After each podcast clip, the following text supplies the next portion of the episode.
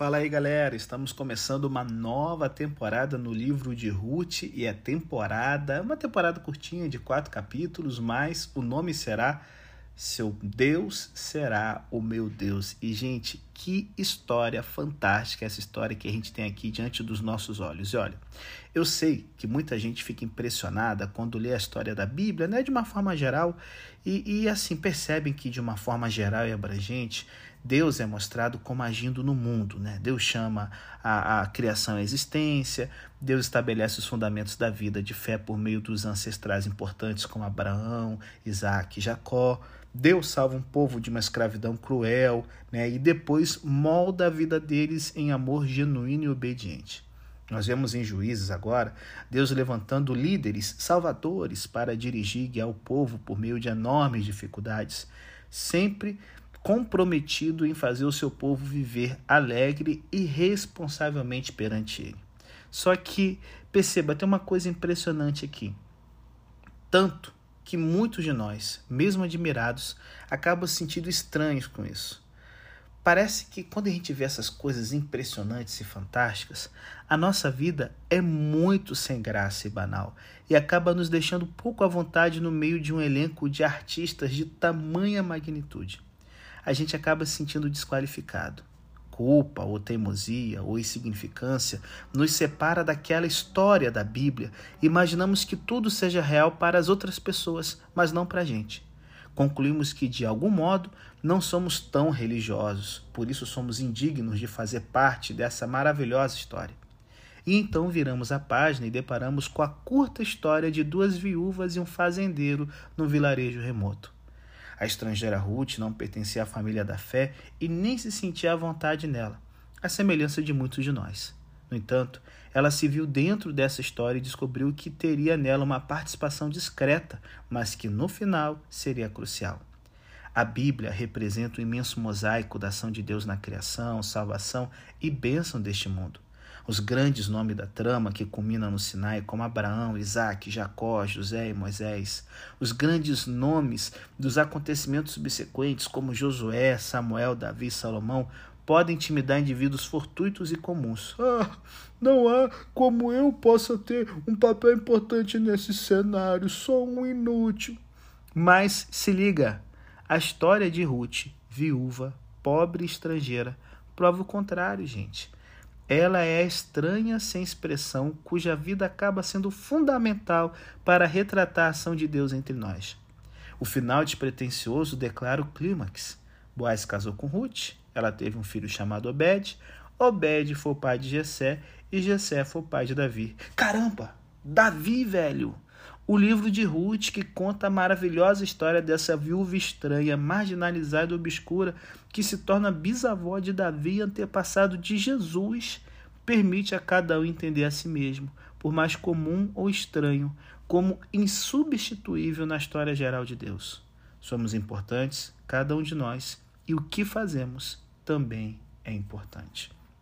Então, quem foi o autor? Mistério, só Deus sabe. Mas eu vou te dizer: o autor desse livro é um mestre em contar histórias curtas e, sabe, desconhecidas. Ele escreveu, quem sabe, durante o reinado de Davi, o bisneto de Ruth. A literatura antiga, a gente dava ênfase aos homens, especialmente homens poderosos. Então, assim, ter esse livro com mulheres estreando, estrelando nele, torna esse livro extraordinário. Uma história muito bem contada do ponto de vista de duas mulheres de classe baixa. Se já era difícil ter uma mulher, né, se só homens poderosos entravam, mulher e pobre, meu amigo, a gente já vê que para Deus não há acepção de pessoas. E, né, esse livro aqui, com certeza, foi escrito de início para Davi, o grande herói do povo de Deus. Ele, né, viveu no, nos primeiros dias do Reino Unido de Israel sob Saul, a vida estava começando a se tornar boa, né? E melhorou depois de Davi juntar as facções rivais e expulsar os filisteus. Bom, era fato conhecido, mas não comentado, que ele não era um israelita da gema, israelita puro, né? Ele era um mestiço, né? Uma pessoa, é, não, assim, uma pessoa que, assim, era incomum numa época em que todo mundo valorizava a pureza étnica. A ideia de que uma imigrante desconhecida teve um papel tão importante na história do povo de Deus era inquietante, mas era algo necessário. Dá uma olhada nessa mulher, que mulher é essa e como isso aqui traz né, uma beleza maior para a história do grande rei Davi. Então, vem com a gente na nossa temporada Teu Deus será o meu Deus. A gente vai ver aqui lições fantásticas para a minha vida e para a sua vida. Depois da vinheta, a gente então vai entrar no primeiro bloco analisando o início da história dessa grande guerreira.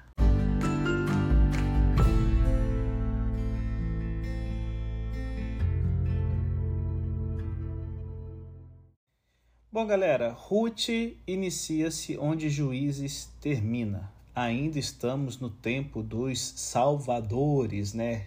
Tipo, Niga e a galera do Walking Dead. Não, não, não, melhor, melhor, melhorzinho, melhorzinho, mas os salvadores que garoteiam pra caramba. O ano, em que, o período né, de, de tempo em que os, a vida de Ruth se desenvolve é perto do ano 1100 a.C. E como eu comentei na temporada dos Losers, né, Ruth seria tipo que uma trilogia envolvendo pessoas de Belém de Judá.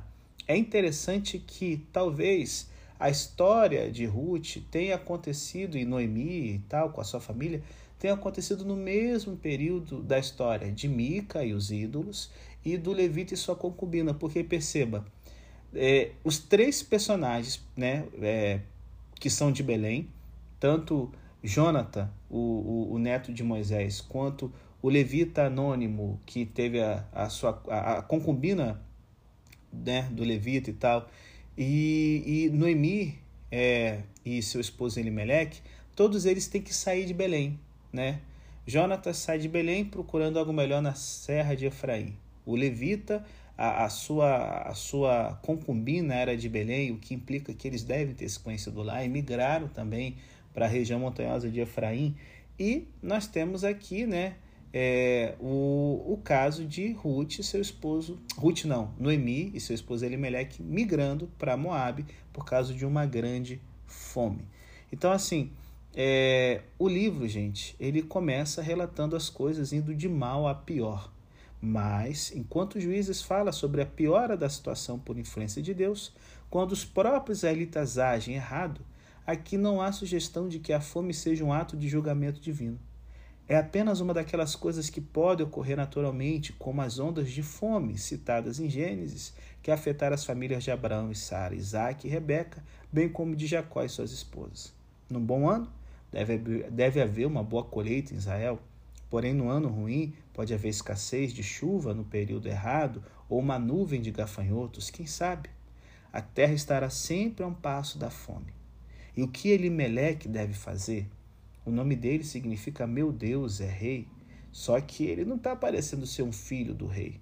A sua própria produção não é suficiente para alimentar sua família, e de certo, a fome atinge os demais produtores da área, de modo que eles não podem simplesmente resolver entre si.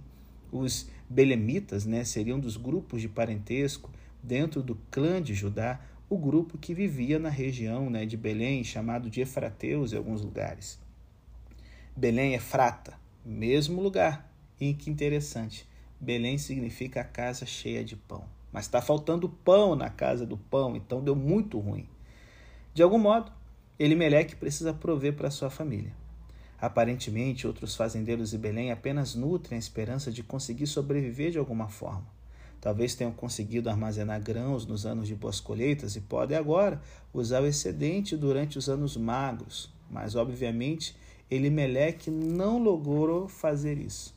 Ele ouve que a situação está melhor em Moabe, que é do outro lado do Mar Morto. De Belém, ele pode olhar na direção das terras situadas a leste, do outro lado do profundo vale do Jordão, com o Mar Morto ao fundo, e ver as montanhas de Moabe despontando no horizonte.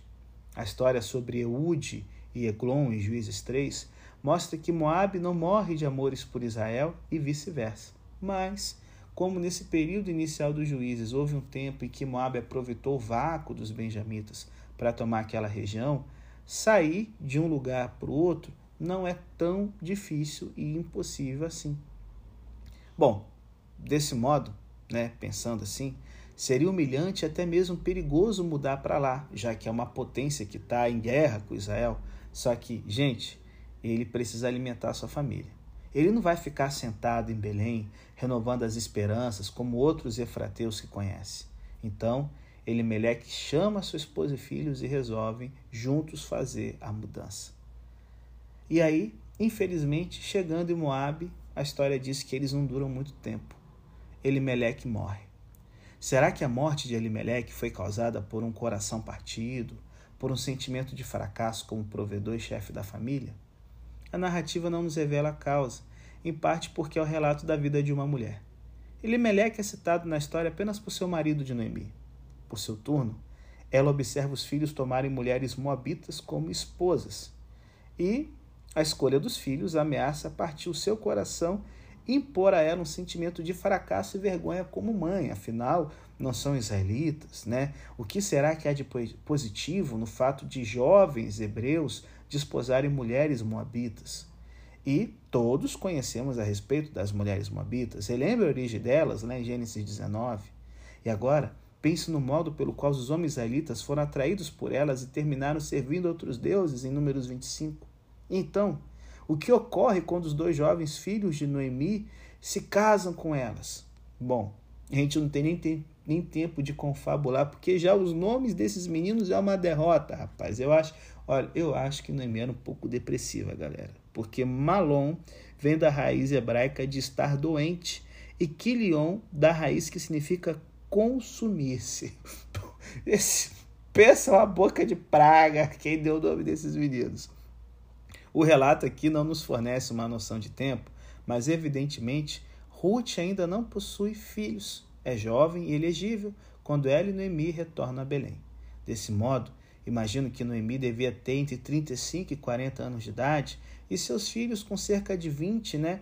E o casamento delas com pouca duração. O que nos diz que a jovem Ruth, galera, era uma adolescente, já que as meninas casavam com cerca de 12 para 13 anos. Não tiveram filhos, pouco tempo assentados, por volta de 15, 16 anos é a nossa jovenzinha aqui. Será que isso é um juízo divino? É possível imaginar esse questionamento remoendo a mente dos futuros ouvintes dessa história. A história de Noemi faz lembrar a história de Jó. A vida dela é devastada por um golpe atrás do outro. Ela tinha se casado com expectativas elevadas quanto a ela e Elimelec trabalharem no campo e formar uma família. Porém, ela é privada de sua fazenda, de sua família estendida, de sua terra natal, de seu marido e de seus filhos. Além de tudo isso, é deixada sozinha numa terra estranha com duas noras estrangeiras. E então, ela ouve que a onda de fome passou.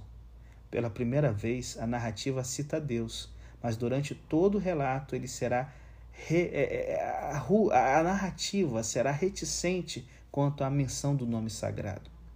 A história traça um paralelo com a forma pelo qual experimentamos a nossa vida, reconhecendo a importância das coincidências e das iniciativas humanas visíveis e crendo no envolvimento de Deus nos bastidores.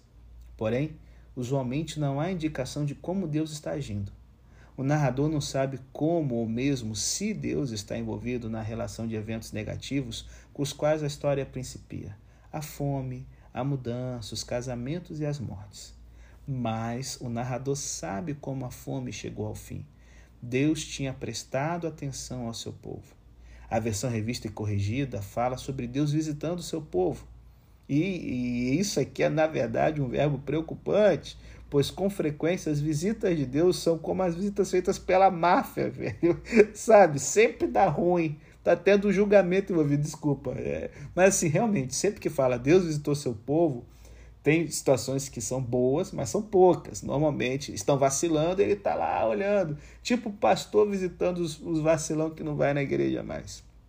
Bom, é mais seguro, né? Quando Deus não nos visita presta atenção em nós, quando a gente está vacilando. Porém, essa visita aqui é diferente. Deus, como no Êxodo, decidiu se envolver com Israel, dando-lhe pão. A chuva havia chegado, fazendo o grão crescer e levando a uma boa colheita. A fome estava superada. Belém está de novo vivendo à altura do seu nome. A casa do pão está cheia de pão. Isso faz sentido, porque a região em torno de Belém é uma grande produtora agrícola. Então, Noemi pode voltar para sua casa e, na realidade, Também não tem muita alternativa, né? Afinal, o que uma viúva e suas duas noras adolescentes jovenzinhas podem fazer? Tudo que lhes resta é retornar a Belém, onde a fazenda abandonada ainda está lá, com uma mão na frente e outra atrás. Tão humilhado e triste em seu retorno quanto em sua partida, constituindo um prato cheio para as fofocas das demais mulheres. Hum, amiga, para você ver, eles pensaram que estavam sendo muito inteligentes ao decidir para Moab. Escaparam da fome agora veja aí uma mão na frente, outra atrás, amiga. Veja onde isso os levou. É. Imagina as conversas, as fofocas. Então agora as três mulheres começam a marchar rumo a Belém. Retorno para Noemi, mas para as noras, que jamais haviam estado na terra dos seus maridos, era uma viagem rumo ao desconhecido. Bom, as três constituem uma família, ainda que uma família em comum, agora que os homens tinham morrido. Paradoxalmente, as duas noras, que pareciam ser o símbolo de tudo que tinha dado errado, são, na verdade, as duas pessoas capazes de ajudar Noemi em sua cura. No entanto, às vezes, quando a tribulação atinge alguém, é possível que essa pessoa tenha receio de confiar em algo positivo existente em sua vida. Caso tivesse perdido a sua fazenda, a sua terra natal, a sua família estendida, o seu marido e os seus filhos, de certo pensaria que há uma maldição sobre você. Se permanecer ligado a essas duas garotas estrangeiras, também não as perderá? É melhor agir antes da maldição. As noras possuem alternativas que ela própria não tem. Ambas possuem famílias moabitas às quais podem retornar. E Noemi se refere a elas como a casa de sua mãe. Olha, isso aqui é uma das inúmeras formas por meio dos quais a história encoraja os leitores a resistir aos estereótipos patriarcais que, em geral, prevaleceu nas culturas. Sabe por quê? Não são apenas os homens que estão à frente dos destinos das famílias. Não. Noemi era a esposa de Elimeleque, porém ele também era o marido de Noemi. E se ele a possuía, ela também o possuía. Então por isso que ela fala: volte para a casa da sua mãe. Ei, qual será o tom de sua voz? O que está ocorrendo no íntimo do seu coração quando ela expressa a esperança de que Deus possa cuidar das noras e que cada uma delas encontre outro marido? Em geral, é uma tarefa difícil tentar ler Noemi. Ela soará profundamente deprimida e desiludida com Deus quando está tentando persuadir as duas noras a permanecer em Moabe e quando ela mesma retorna para Belém.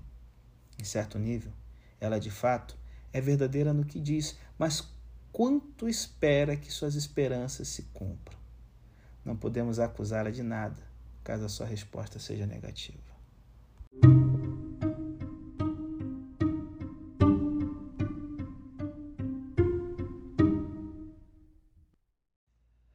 Que a esperança significa?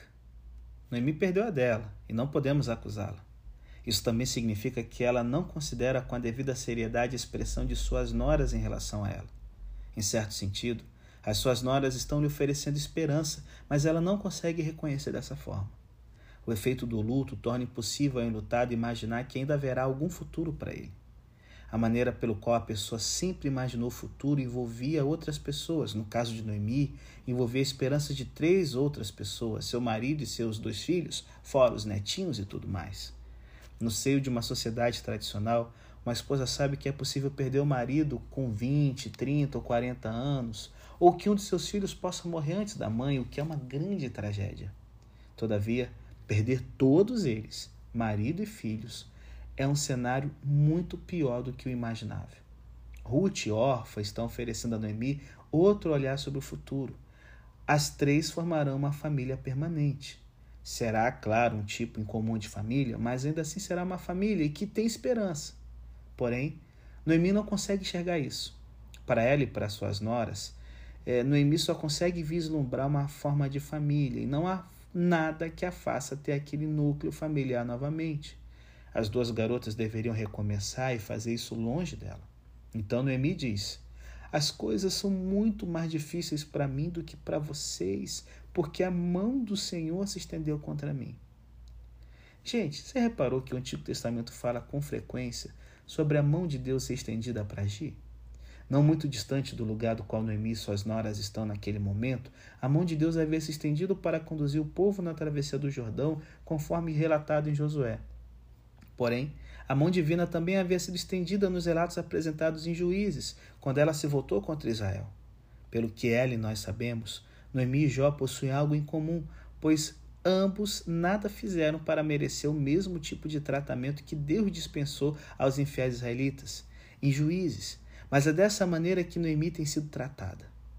Quando foram tratados daquela forma, os israelitas puderam se arrepender, receber o perdão de Deus e serem restaurados. Quando não há razão para a sua vida colapsar, não há nada que você possa fazer exceto protestar. Jó e o livro de Salmos exibem maneiras pelas quais é possível oferecer tal protesto, mas Noemi não atingiu o ponto no qual é capaz de elevar sua voz em protesto diante de Deus. Ela até fala muito sobre Deus ao expressar os seus desejos com relação às suas noras e a sua compreensão quanto ao que lhe tem ocorrido, mas não consegue falar a Deus sobre isso. E agora, Orfa e Ruth têm duas escolhas diante de si.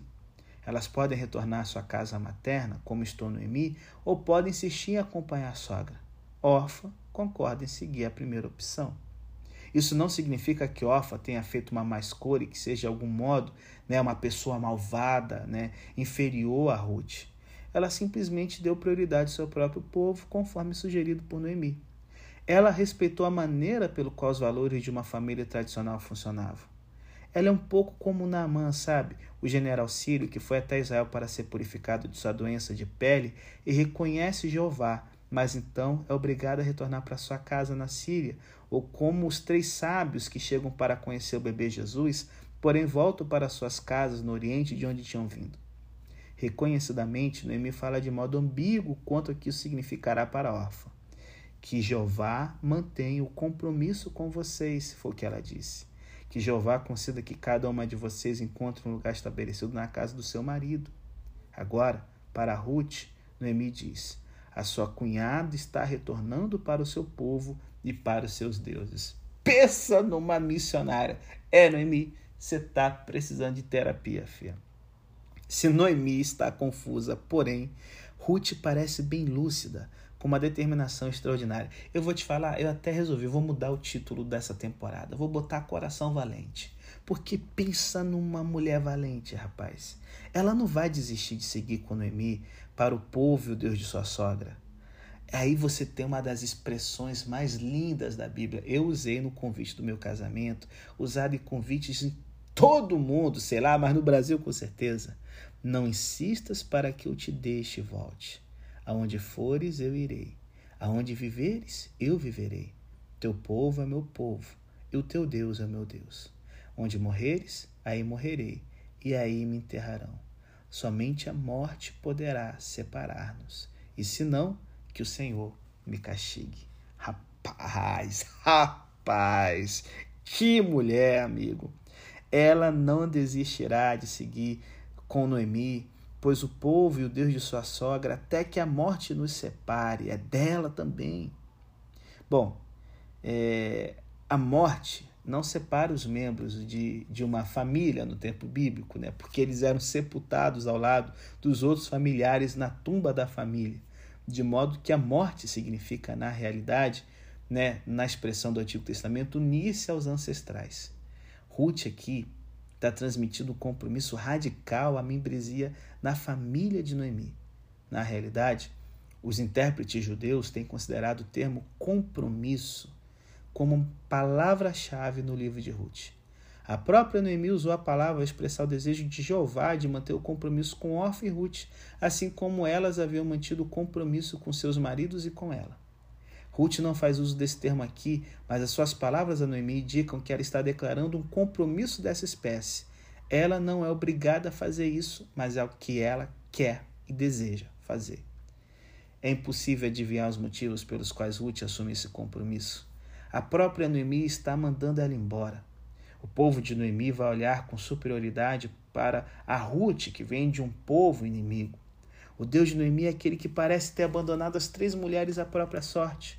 Não obstante, é a esse Deus que Ruth apela em seu juramento de fidelidade a Noemi. como Raabe e Acã confundem a diferença entre cananeus e israelitas no livro de Josué. Ruth e Noemi confundem a distinção entre moabitas e israelitas. Noemi fala como moabita, enquanto Ruth fala como israelita. Caso fosse a cena de um filme, Noemi poderia agora irromper em lágrimas por ter sido subjugada pelo compromisso de Ruth. Mas nem tanto. Ela apenas desiste e para de tentar persuadir Ruth. Que seja, podemos imaginá-la dizendo. Ruth não aparece na lista de heróis da fé em Hebreus como Raabe, Sansão e Abraão, mas figura na verdade como heroína da fé na relação dos ancestrais de Jesus em Mateus 1. Como Abraão, Ruth se apresenta disposta a deixar sua terra natal e seguir rumo a Canaã, quando ainda não tem como saber que lá Jeová cuidará dela. Sua fé será justificada, mas não ainda agora. Vamos ver nos próximos episódios. Porém, fechando aqui é, o, o verso, o capítulo 1, é interessante que né, elas vão caminhando para Belém. Quando chega, eu vou abordar um pouco mais isso amanhã, mas a, cidade toda fica alvoroçada. Ah, Noemi chegou, ela fala: Não, não me chamem de Noemi. Por quê? Noemi significa formosa, certo? Ela pede para ser chamada de Mara porque Mara significa amarga. E o, e o capítulo aqui coincide como que com, como se fosse um coral. Ela está falando: vocês vão começar a me chamar de amarga em vez de formosa, porque está vendo o jogo de palavras em hebraico que, cara, para tentar imitar em português seria o seguinte: não me chame, não me chameis de graça, mas desgraçada. Ou quem sabe, não me chameis de Maria das Graças, e sim Maria das Dores. O texto hebraico tem um ritmo muito forte, próprio para ser declamado como poesia. Na, Noemi fala que é, cheia partiu e vazia o Senhor lhe trouxe. Se Noemi representa a comunidade repatriada, né? O vazio terá de encher-se, gente. Os israelitas saíram do Egito carregados de dons. Não se deve despedir o escravo de mãos vazias. Que função histórica tem esse vazio provocado por Deus? É o que veremos nos próximos capítulos de Coração Valente.